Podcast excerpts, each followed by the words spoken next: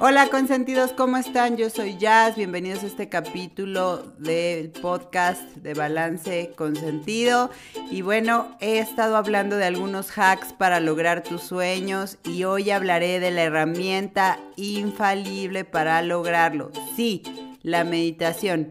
Y bueno, sé que hay mucho misticismo alrededor de esta palabra, así que hablo de los paradigmas que, con los que relacionamos esta práctica, pero también hablo de al ojo de la ciencia, cómo actúa este ejercicio en nuestro cerebro para generar nuevas conexiones y por lo tanto para cambiar y lograr nuestros sueños. Y bueno, este capítulo eh, lo hago con mucho cariño como siempre. Les recuerdo que la versión original la pueden encontrar en mi canal de eh, Instagram, arroba balance. Y bueno, disfruten, les mando muchos besos.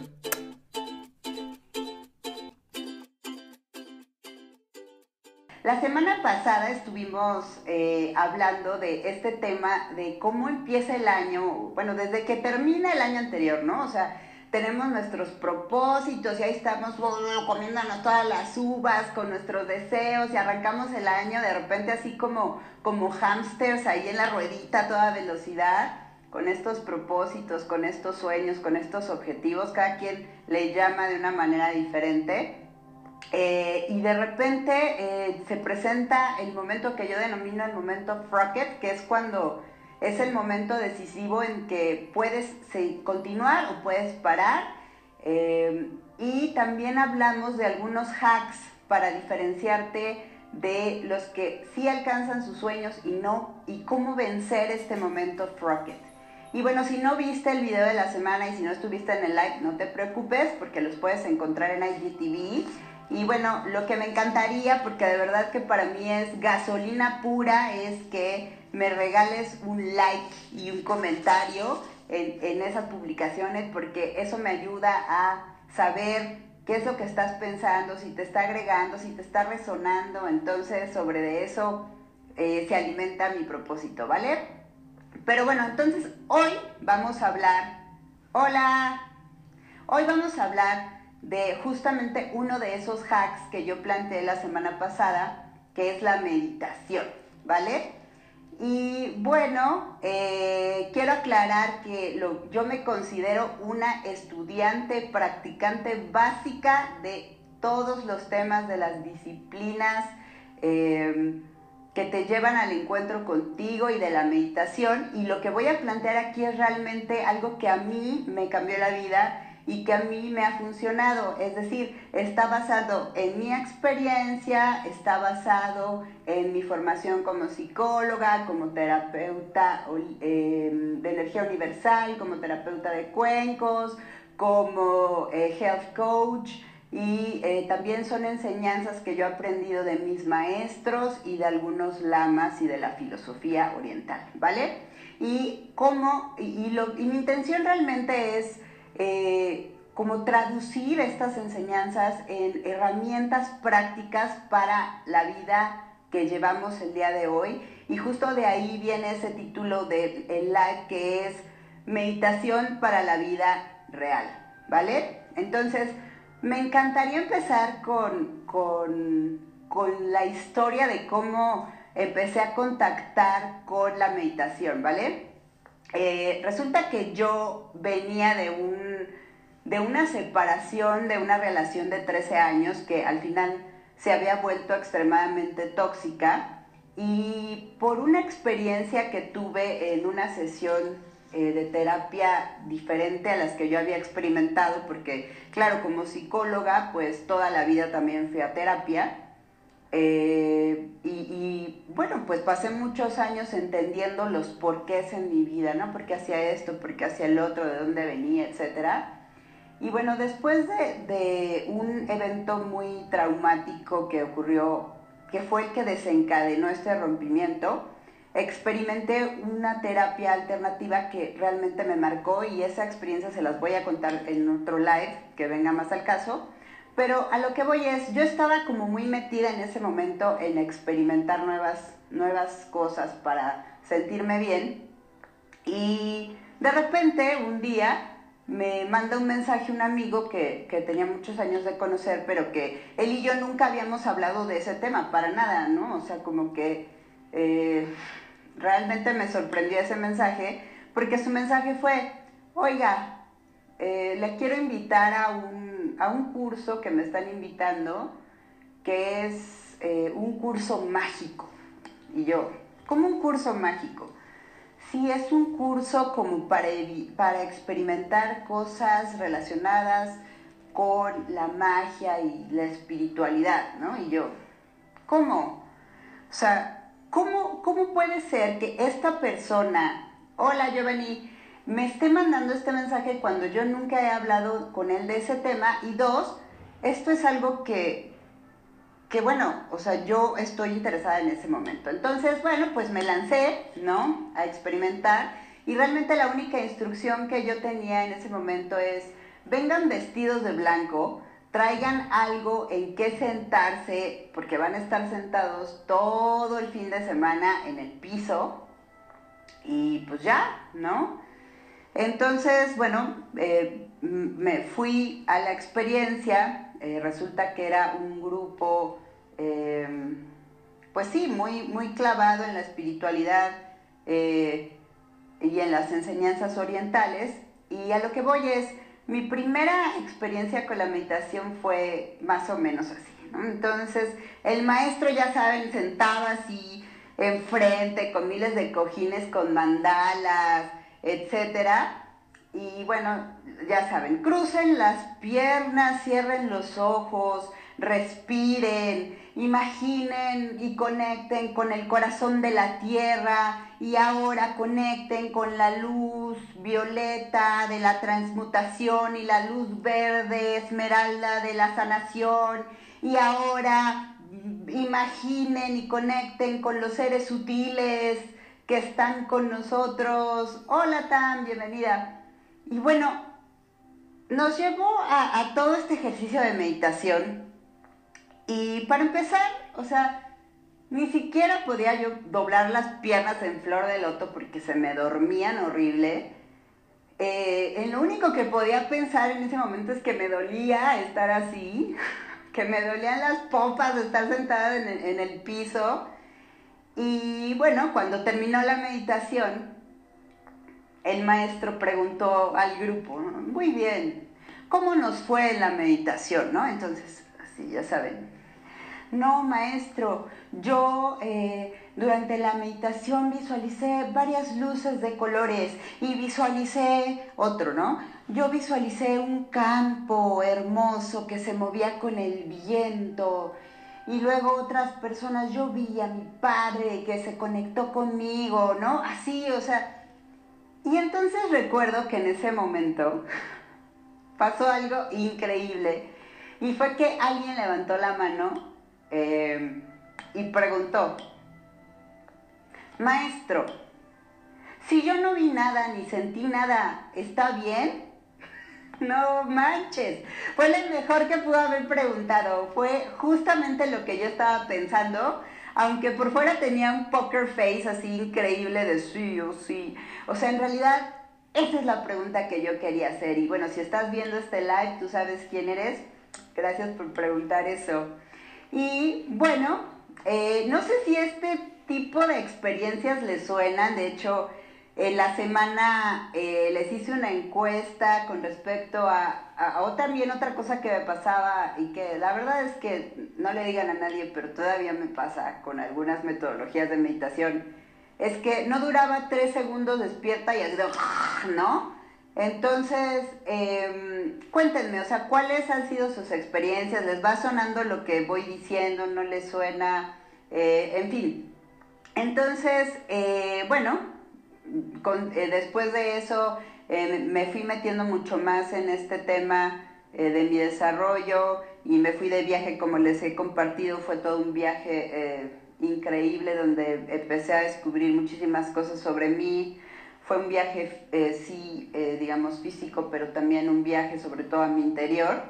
Y años después, lo que descubrí en realidad, o lo que he ido descubriendo es que nosotros en nuestra condición de seres humanos eh, tenemos esta necesidad de tratar de filtrar o entender todo por medio de nuestra parte intelectual, ¿no? Entonces, tratamos como de validar todo por medio de la ciencia, ¿no? Entonces, si no lo puede explicar la ciencia, entonces eso quiere decir que esto probablemente es bullshit, ¿no? Ay, no sé si se pueden decir así esas palabras aquí, pero bueno, si no es ciencia, no es comprobable, no existe, ¿vale? Entonces, eh, claro, o sea, lo que pasa es que todo lo que vivimos y todo lo que hacemos, lo vivimos a través de, estas, de este intelecto, de estos juicios, de estos paradigmas, de las reglas, de lo que hemos aprendido y de aquello que puede procesar nuestra mente intelectual. Y de eso se genera ciertos paradigmas que se relacionan, o por lo menos en mi caso, no sé a ustedes si les pasa, eh, como que cuando escuchas la palabra meditación, como que te vienen a la mente ciertos paradigmas, ¿no? Entonces, estos paradigmas tienen que ver mucho con eh, como esta parte de qué será la meditación en realidad, O sea, y hay como cierto halo de misticismo alrededor de esto. Entonces, eh, en mi caso particular, se generaban más, como tres paradigmas principales, ¿no? Uno era que para realizar una buena meditación casi casi que tenías que realizarlo como monje, ¿no? Así, tenías que, renunciar a todo tu estilo de vida, todo lo material, y entonces desde ahí corraparte y conectar contigo, y además, claro, ponerte en flor de loto y repetir así, oh, mantras y bla, bla, bla, ¿no? Entonces, como que yo decía, no, pero es que, ¿sabes qué? O sea, a mí me gusta mi vida, me gusta mi estilo de vida, me gusta no sé, usar el taconazo, no, no, no, no me veo haciendo eso, ¿no? Entonces, este era el primer paradigma como decir, tengo que renunciar y es como algo súper cuadrado y súper duro este tema de la meditación, ¿no? Y luego, en, en el extremo opuesto, pero que también se presentaba, estaba el otro paradigma de, bueno, esto de alguna manera tiene que ver con magia, ¿no? Así como me dijo como me lo expresó mi amigo cuando me invitó a ese curso, ¿no? Eh, es decir, una vez que tú empieces a meditar, entonces, como por así, generación espontánea, todo se verá más claro y entonces tendrás así una awareness increíble porque ya estás meditando, ¿no? Como por obra y magia, ¿no? De, lo que sea que dicen que es el universo, que lo repiten mucho, ¿no? Entonces, eh, ese era el segundo paradigma. Y el tercero tenía que ver con algo que yo eh, identifico como el efecto planta. Hola, Kendruchis, bienvenida. El efecto planta, ¿y qué es el efecto planta para mí? ¿O qué era ese paradigma? Bueno, se relacionaba con el tema de es que meditar es igual a como casi casi convertirte en una planta, o sea, como no pensar en nada, estar ahí, desconectarte de todo, ¿no? Y, y, bueno, ¿y cómo se hace eso? Porque la voz dentro de mi cabeza nunca se callaba, ¿no? Entonces, también eso chocaba mucho con esta parte de como, como una persona que está desconectada, que no piensa en nada, puede ser alguien que puede eh, perseguir y lograr objetivos, ¿no? Entonces había un choque ahí como entre el efecto planta y lograr, porque, bueno, para mí siempre ha sido muy importante eh, pues lograr cosas y aprender y perseguir mis sueños, ¿no? Entonces esa parte chocaba. Y bueno, Cuéntenme ustedes qué, qué paradigmas tienen o qué ideas se les vienen a la cabeza cuando, cuando escuchan la palabra meditación o el término meditación. Y bueno, yo voy a empezar por, por decirles o tratar de, hablar de realmente qué significa meditar. Y aclaro que eh, yo la meditación que practico, bueno, practico eh, como cuatro disciplinas porque hay miles de disciplinas que tienen, eh, ustedes pueden encontrar miles de opciones para meditar, pero eh, la que yo practico directamente es mindfulness o atención plena. Entonces, en este sentido, es una experiencia y es una herramienta que yo he vivido increíblemente poderosa para cambiar cómo te relacionas con tu entorno, desde dónde te relacionas con tu entorno. Entonces, ¿qué es mindfulness? Bueno, pues hay como una, como una lucha ahí entre la parte científica y la, y la parte filosófica. ¿Por qué? Porque a partir más o menos de los años 80 se generó una, mm, hay muchísima muchísimo interés por el mindfulness desde el punto de vista de sus efectos en la salud, en la salud física y en la salud mental. Y afortunadamente para nuestra condición humana eso nos ha ayudado a poder procesarlo primero desde el intelecto y entonces ahora sí, a partir de eso y la experiencia, tomar como este leap of faith y atrevernos a experimentarlo, ¿no? Entonces, eh, bueno, la ciencia hay, un eh, biólogo molecular que se llama John Kabat-Zinn, que fue uno de los pioneros en la investigación del mindfulness en, la salud. Y eh, de hecho, él tiene, si lo buscan, pueden ver que tiene muchísimos libros. Tiene uno que se llama Mindfulness para principiantes, Mindfulness para la vida cotidiana, Mindful, la meditación no es lo que tú crees, en fin, tiene muchos libros muy interesantes. Y bueno, eh, los principales descubrimientos de John Kabat-Zinn fueron que, eh, bueno, él utilizó eh, instrumentos para resonancias magnéticas para medir los efectos de la meditación en el cerebro y descubrió que cuando eh, se medita, se activa una parte del cerebro que se llama el córtex prefrontal eh, y se desactiva o disminuye la actividad de la amígdala.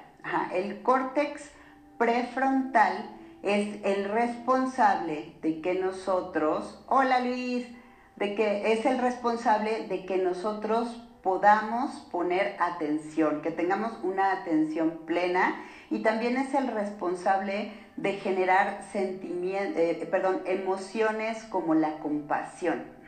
Yo eh, pienso que eh, el, uno de los experimentos más famosos fue realizado por Richard Davidson, lo pueden buscar, en donde también utilizando resonancia, bueno, así muchos nodos y etcétera, midiendo, bueno, perdón, Richard Davidson, eh, él tenía un, él realmente realizó un, una alianza con el, directamente con el Dalai Lama, que él se ha manifestado muy a favor de la neurociencia, ¿no? De hecho, pueden buscar entrevistas del Dalai Lama Neurociencia y, eh, bueno, hicieron esta, esta alianza y en estos experimentos lo que descubrieron es que cuando uno de los monjes estaba realizando una meditación de compasión, entonces fue capaz de generar em, vibraciones gamma. Eh, y bueno, al contrario de, lo que creemos, de acuerdo con lo que nos han dicho las historietas de Hulk, de que los rayos gamma te vuelven a... Es todo lo contrario, ¿no? Las vibraciones gamma en tu cerebro generan ataques de compasión. Y esto, como cualquier, como cualquier músculo, en la medida que tú lo vas practicando, ese músculo se va fortaleciendo y eso quiere decir que cada vez eres más, eh, más apto para callar esa voz interna que viene eh, mucho de la amígdala, que es la responsable de todos los procesos que tienen que ver con la supervivencia, que no piensa sino actúa, que no eh, diferencia entre si te está siguiendo un tigre o te están mandando un mail, ¿no? Entonces que nos mantiene todo el tiempo así en estado de ataque, alerta o córrele. entonces eh, se desactiva esa parte y se activa la atención. ¿Y esto qué genera? Genera que nosotros seamos capaces de eh, como echarnos un paso para atrás en las situaciones y generar una dinámica en el cerebro que raramente se encuentra, que es tener, por un lado, una mente en paz, una mente calmada, no, no reactiva, y por otro lado, una mente como muy eh, creativa y muy conectada y muy eh, productiva, ¿no? Muy lúcida es la palabra en realidad. Entonces, ¿qué pasa cuando no tenemos un entrenamiento de nuestro cerebro de manera, digamos, muy, muy natural, así estamos programados, nuestro cerebro eh, oscila entre estar ansioso o estar relajado, ¿no? Entonces, o estás como muy relajado así de sin ganas, sin hacer nada, o estás así de, ¿no? Como, como así ardilla electrocutada. Entonces, la práctica de la meditación y en este caso del mindfulness lo que te permite es entrenar esa parte de tu cerebro que te va a llevar a lograr este equilibrio entre las dos. Estar en paz para poder percibir mejor las situaciones, para poder tomar mejores decisiones, para no engancharte con las situaciones, para no sufrir por cosas o cargas que quizá ni siquiera son tuyas. Ajá. Y bueno, eso lo pueden encontrar,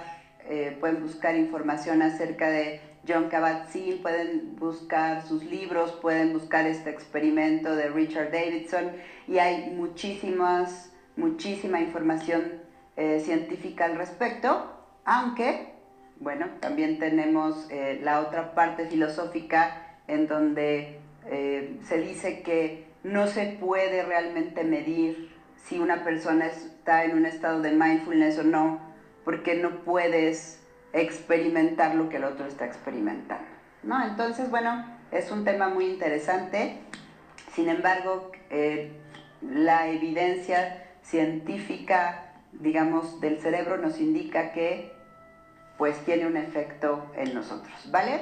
Ahora, importante decirles que eh, en mi camino de, de, exploración de este tema, que de verdad ha cambiado mi vida por completo, y les puedo decir que en este momento de mi vida soy completamente feliz, es decir, no, mi felicidad no se basa en pequeños momentos en donde quizá estoy alegre y ya, sino es como este tipo de bienestar sostenido.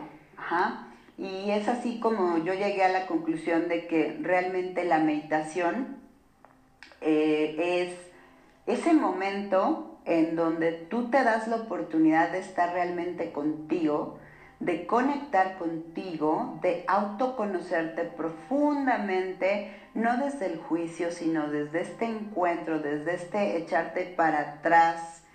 Y em, escuchar realmente a tu yo interno, a tu yo sabio, y de ahí, a partir de ahí, entonces despegarte todas las etiquetas y tomar las decisiones que te acerquen a ti, y en este caso a tus sueños. Y de verdad no hay nada más poderoso que poder escucharte y tener la claridad de qué es lo que tú deseas ¿ah? y poder llevarlo a cabo o hacerlo realidad en tu vida, ¿no? Entonces, ojo, o sea, no estoy diciendo, y ahorita me acuerdo de, una historia que, que, me contó una vez una compañera que trabajábamos juntas, y como a propósito de estos paradigmas de la meditación, de, que nos dicen, em, tienes que renunciar a tu vida para, para ser mindful, ¿no? Eh, me acuerdo de esta historia que me contó de, ay, es que yo tengo una amiga que renunció a todo y se fue a la India y apenas regresó y pues no tiene nada, no se, no se baña, este, no sé qué vive, por favor no te vayas a convertir en eso, ¿no? Entonces, realmente creo y otra vez que el ser mindful o el hacer meditación, la meditación que tú escojas, tiene que ver con conectar contigo y lo que tú realmente quieres. Y no renunciar a, tu estilo de vida, sino más bien vivir intensamente y vibrar intensamente en esa vida que si quieres. Eh, y bueno, eh, hay muchos tipos de meditación, como ya lo mencioné. Eh, se me ocurren, hola, ¿cómo estás, Marila? Se me ocurren, por ejemplo, las meditaciones que puedes hacer con el cuerpo, yoga, tai chi, yo diría que cualquier arte marcial, incluso correr, ¿no? Los que corren saben que en algún momento cuando, cuando estás como eh, llevando un ritmo y estás quizá muy cansado, te conectas contigo, te conectas con tu respiración, incluso el tiempo empieza a pasar diferente, ¿no? Es como esa sensación de no tiempo, de estar contigo profundamente, ¿no? Entonces, hay otras que tienen que ver con eh, las respiraciones, el enfocarte en la respiración.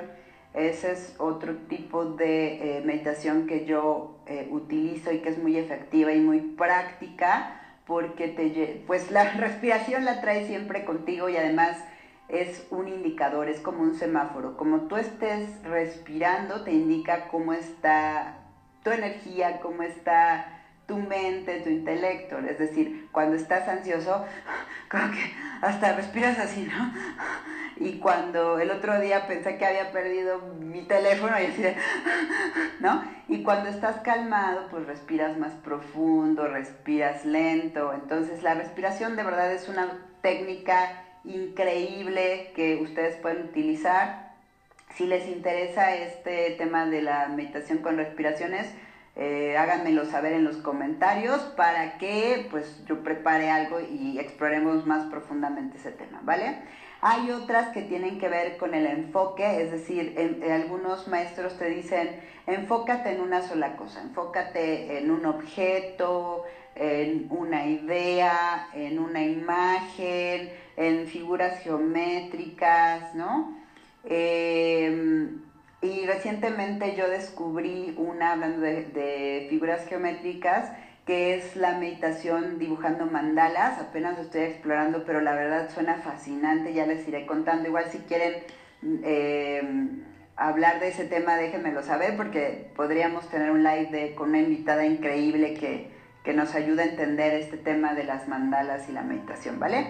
Pero bueno, en realidad en esta exploración, y como siempre he sido, y como lo, describí en el video de la semana, eh, que si por cierto si no lo han visto también lo pueden ver en IGTV, eh, realmente la mayoría de estas em, técnicas pues no me funcionaban y les voy a decir por qué no me funcionaban. Porque todo el tiempo tenía en la cabeza así de una, esta como mente discursiva que todo el tiempo te está así de, oh, fregue y fregue con ideas y lo que tienes que hacer después y lo que tienes que hacer antes. Y entonces como que para mí por lo menos, no sé para ustedes, cuéntenme, eh, como enfocarme, tratar de enfocarme en un objeto era así como imposible. O sea, yo estaba pensando en qué seguía, en qué había hecho ayer, en qué le pude haber contestado a, a X persona, en qué hubiera, ¿no? Entonces, eh, realmente a mí la meditación que me funcionó y que igual desde que contacté con ella me cambió la vida es la sonoterapia con cuencos del Himalaya. Igual hay diferentes técnicas de sonoterapia. Yo la que experimenté y la que a mí me ha funcionado es la de eh, con cuencos del Himalaya. Eh, y bueno, realmente yo me di cuenta que eso era lo mío cuando fui, bueno, la primera experiencia con, los cuencos la tuve eh, justo en este viaje que, espiritual que hice a India, en Dharamsala, eh, que es, eh, hay un mercadito que está a una cuadra del, del, templo donde vive el Dalai Lama, y de repente pues esta tienda, y dije, ah, mira unas ollas, están pues lindas estas ollas, me voy a meter a esta tienda, y entonces ahí un, tipo indio así como con ojos verdes y así de, oh sí, pásele, le voy a dar la terapia, no sé qué. Y yo en ese momento no supe por qué. Hola Gis, no supe por qué, pero pues me, dejé hacer la terapia y compré mi, mi primer cuenco que traje de India. Y bueno, yo seguí como con mi vida y todo. Y tenía esta inquietud de aprender a dar esa terapia. Y un día igual que, que, como me llegó toda esta búsqueda, una amiga me comentó que había un curso, así que fuimos. En ese momento yo tenía muchísimo dolor en la cadera, eh, no prácticamente no podía estar sentada parada, no podía caminar y se los juro, desde el primer día estuvimos todo el fin de semana sentados en el piso, el dolor desapareció.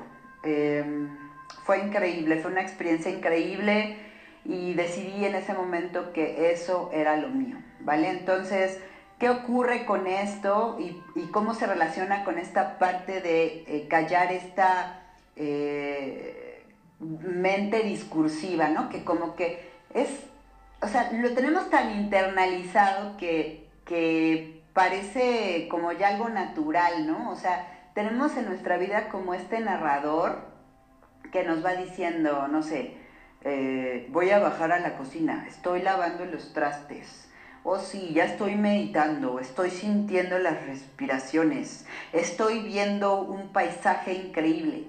Y entonces esa mente discursiva realmente nos desconecta de la experiencia directa y la experiencia pura del sentir. Porque otra cosa que descubrí es que nosotros no somos nuestros pensamientos, aunque es algo confuso porque pues si yo escucho esta voz que está aquí, que además suena como yo, pues debo ser yo, ¿no? Pero en realidad no, esta mente discursiva nos saca de la experiencia. Eh, es como, como si tuviéramos nuestro teléfono y vemos un paisaje increíble, entonces le tomamos foto al paisaje y lo vemos en nuestro teléfono y le empezamos a poner filtros y ¿para qué le pones filtros? ¿Para qué lo narras? Vívelo, vívelo directamente. Entonces, eh, bueno, lo que ocurre con los cuencos es que estimulan tu cerebro con las vibraciones y eso te lleva de manera natural a este estado teta, que es el estado que se logra cuando llegas a un estado de meditación profunda. Y lo haces, creas o no, estés concentrado o no, este, etc. Entonces eso es realmente lo que logró en mí callar esa voz interna y lo veo con mis consentidos, ¿no? Entonces, em, insisto, o sea, el tema de la meditación es solamente una herramienta, no vas a cambiar tu vida solo porque ya te sentaste y meditaste. O sea, tienes que trabajar de forma holística. Si no te sientes bien físicamente, si tienes, incluso, o sea, cosas que a veces ni nos cuestionamos que se relacionan, ¿no? Si no estás durmiendo bien o, o tienes pocas horas de sueño, ¿qué tipo de, a qué tipo de experiencias te estás exponiendo?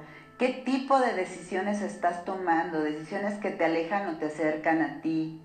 De hecho, eh, con mis consentidos tenemos una sesión increíble que, yo la llamo la sesión de comportamientos, emociones que me debilitan y, o me nutren. Hola, Caro, bienvenida. Entonces, eso o sea, es, es, un es un ejemplo de tenemos que que trabajar de manera holística en nuestro cuerpo, en nuestra mente, en nuestro intelecto, en nuestra alimentación, en limpiar, o sea, como ver qué hay en nuestro alrededor, qué información nos estamos dando, qué decisiones estamos tomando. Y el conjunto de todo eso entonces nos va a ayudar a conectar con nosotros y por lo tanto a alcanzar lo que realmente nosotros queremos. ¿No? Entonces, em, ahora, eh, uno de mis, otra vez, esto es como un músculo, hay que ejercitarlo, ¿no? El maestro Long Mindan, que es el fundador de la Escuela de Energía Universal, en donde soy terapeuta certificada, tenía una frase que me parece increíblemente ilustrativa de esto y es, si no haces nada, no pasa nada, literal. Esto es una práctica, es un músculo que se ejercita. Ahora, es importante decirles que cuando, cuando tú encuentras, cuando tú empiezas a practicar mindfulness, eh, lo que ocurre es lo siguiente. En, el tipo de vida que llevamos en, el, día de hoy, lo que ocurre es que estamos sobreestimulados. Estamos con información llegándonos de todos lados todo el tiempo. Eh, tenemos WhatsApp, tenemos Facebook, tenemos Internet, tenemos, o sea, toda esta información que antes no existía. Entonces, en este momento estamos con esta sobreinformación, sobreestimulación que nos tiene continuamente en un estado de alerta. Entonces, cuando tú empiezas a practicar el mindfulness o cualquier tipo de meditación, eh, el primer efecto es siempre la relajación, porque tu cuerpo necesita relajarse. Imagínense qué les diría su cuerpo si pudiera hablar con, con el lenguaje que nosotros utilizamos, porque tiene su propio lenguaje, aclaro. Em, y si les interesa igual ese tema, pónganme en los comentarios y hacemos un live de, al respecto de, escuchar a tu cuerpo, pero eh, si nos pudiera hablar con, las palabras que utilizamos, ¿qué nos diría de cómo lo tenemos todo el día súper estresado y, dándole miles de estímulos, ¿no? Entonces, ¿qué pasa? La primera, eh, el primer, la primera reacción del cuerpo es, me voy a relajar y eso implica que el cuerpo regresa a un estado de autosanación. No hay peligro, tengo tiempo para reparar, para liberar todo lo que he acumulado. Ahora, las emociones y las experiencias traumáticas se quedan grabadas en el cuerpo porque tenemos memoria corporal. Entonces, cuando empezamos con estas prácticas, puede ser que experimentamos, experimentemos algunos momentos incómodos donde nuestro cuerpo para liberar primero tiene que revivir esa experiencia y obviamente revivir desde el sentir, porque el cuerpo siente. Entonces puede ser que si la experiencia traumática tiene una carga emocional muy alta, entonces la sensación de liberación al principio puede ser muy incómoda. Y eso justo lo veo, eh, eh, bueno, en, mis consentidos, ¿no? Algunos salen de las sesiones con, no sé, em, eh, no sé, afectados del estómago o durante las sesiones tienen sensaciones corporales o quizás se les enfrían las extremidades, eh, sus estados de ánimos fluctúan. ¿Por qué? Porque es el cuerpo liberando todo lo que tiene guardado de años y años.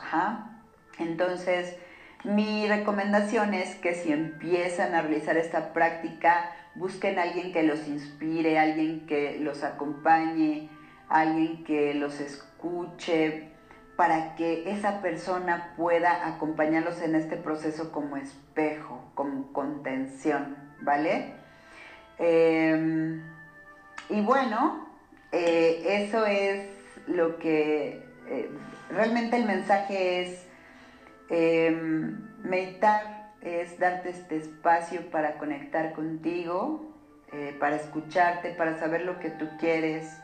Y desde ahí, obviamente, con esta mentalidad clara, en paz y lúcida, puedes discernir aquellas cosas que realmente son tuyas y hacerlas desde ahí y por lo tanto nada te podrá alejar de ti, nada externo te puede alejar de ti.